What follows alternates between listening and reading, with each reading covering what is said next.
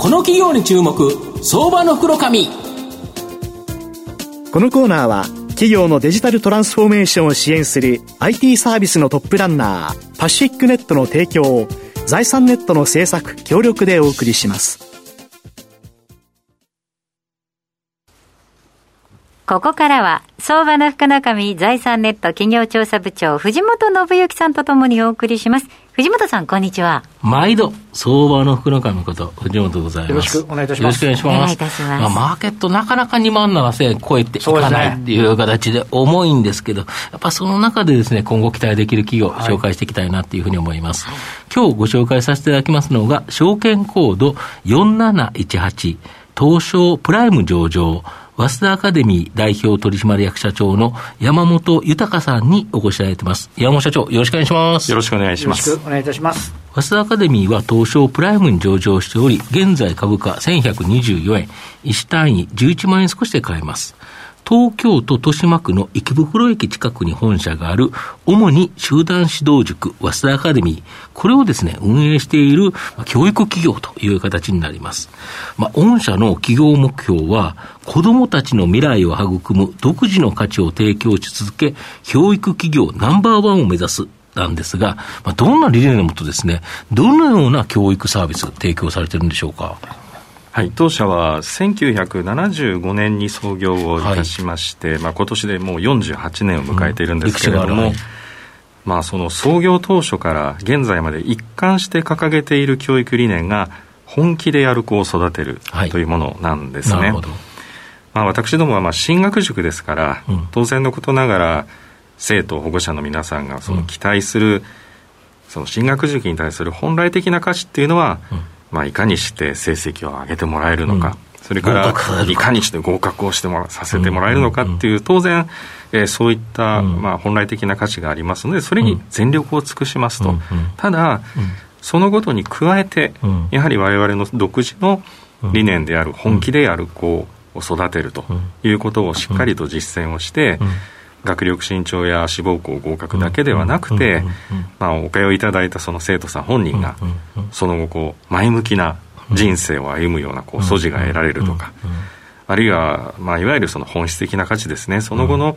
豊かな人生を送る礎となるような姿勢とか能力とか、そういったことを身につけさせたいっていう思いで、まあ、日々授業サービスの方を提供しております。御社の場合なんか熱い先生が多いというイメージがありますよね。そうですね、まあ、そういうふうにおっしゃっていただけて、大変ありがたいことだというふうに思っております、なるほど、はい、で少子化でですね子どもが減少して、まあ、新型コロナということは御社の場合集団指導塾ということなのでやっぱ厳しい状況かなというふうに思うんですが御社は直近のですね業績予想や中期経営計画これを情報修正するなど、非常にですね、生徒数の急増で、まあ、好調ということなんですけど、なんでこんなに好調なんですか？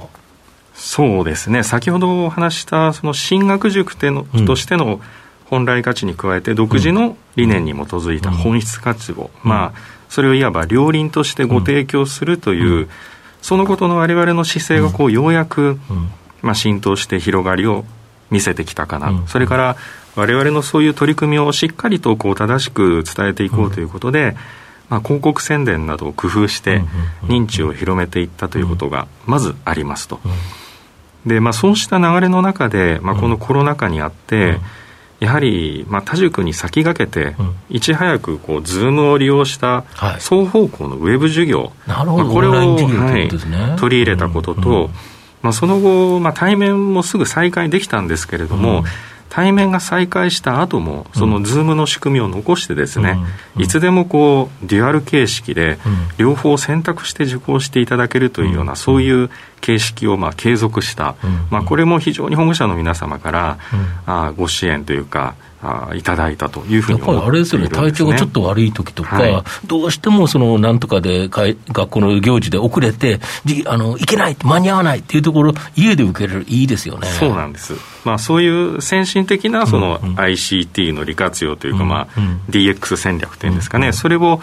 えー、一気にこう推進していたってことが、保護者の皆さんに非常にこう安心感を与えて、支持をいただけたのかなというふうに思いますね。例えば、出欠確認とかで、休みますっていう電話をしなきゃいけなかったと思うんですけど、今だとアプリでできるんですよね。そうなんです。今、そういう新しい、まあ、早稲かマイページっていうのをその開発して、それをリリースをいたしまして、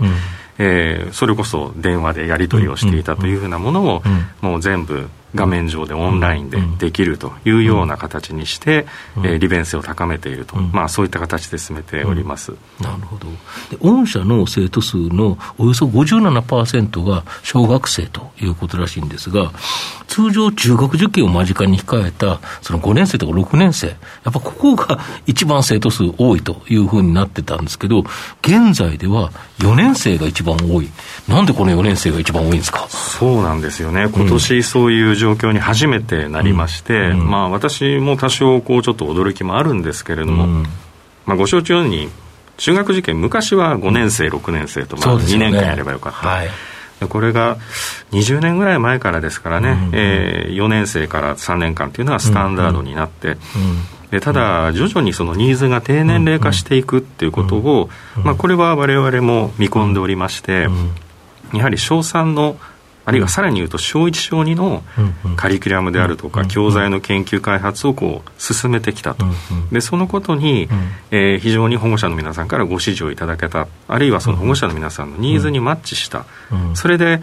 うん、低学年からっていう時に、うん、まあ、他塾ではなくて早稲田アカデミーをこう第一選択としていただけるようになったっていうことがまず一つあります。でそれに加えてですね、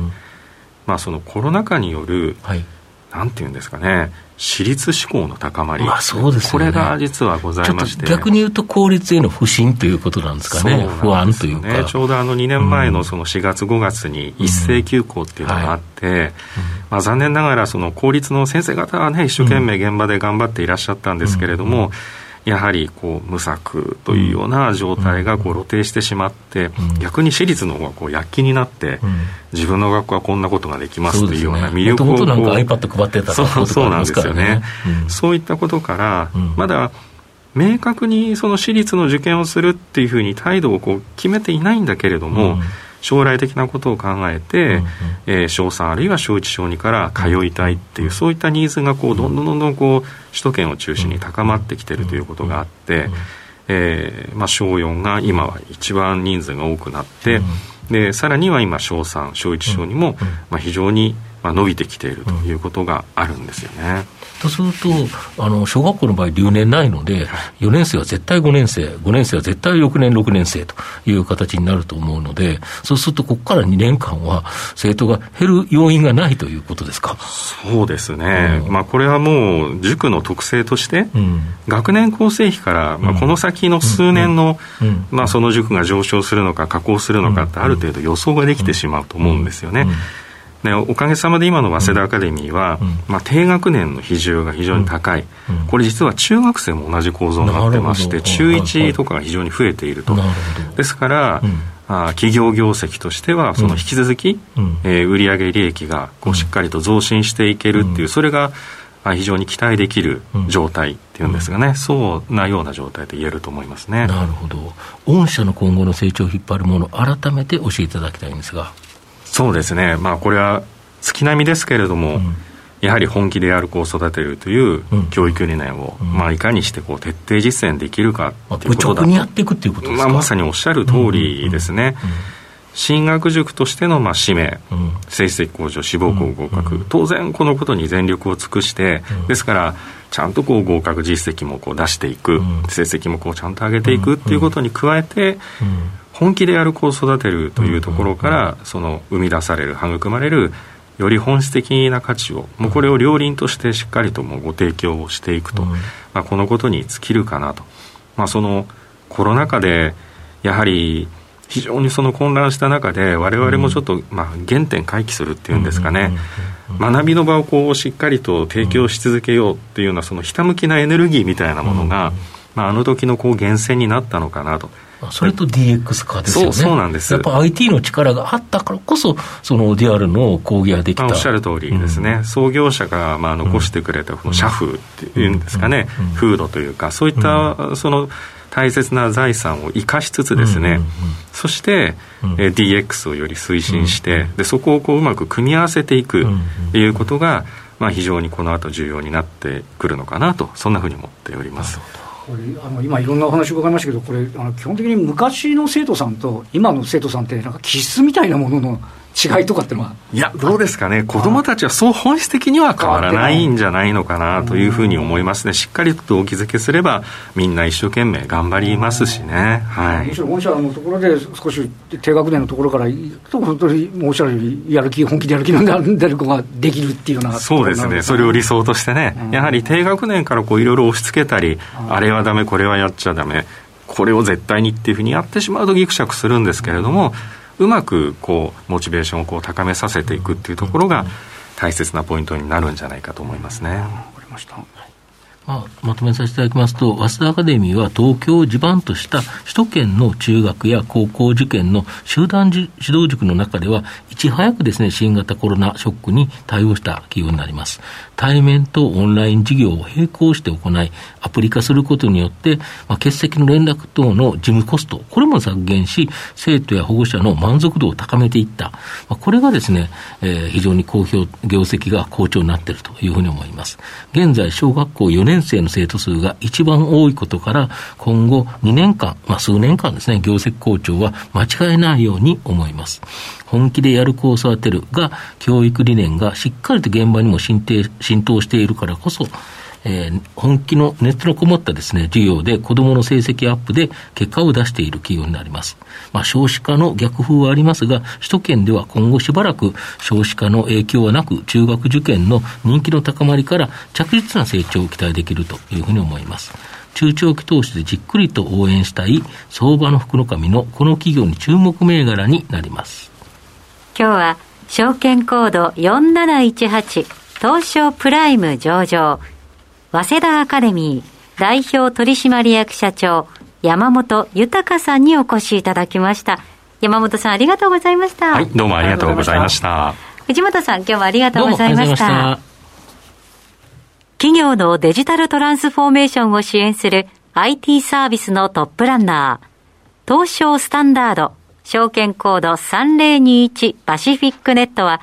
パソコンの調達、設定、運用管理からクラウドサービスの導入まで、企業のデジタルトランスフォーメーションをサブスクリプションで支援する信頼のパートナーです。取引実績1万社を超える IT サービス企業、東証スタンダード証券コード3021パシフィックネットにご注目ください。この企業に注目相場の袋紙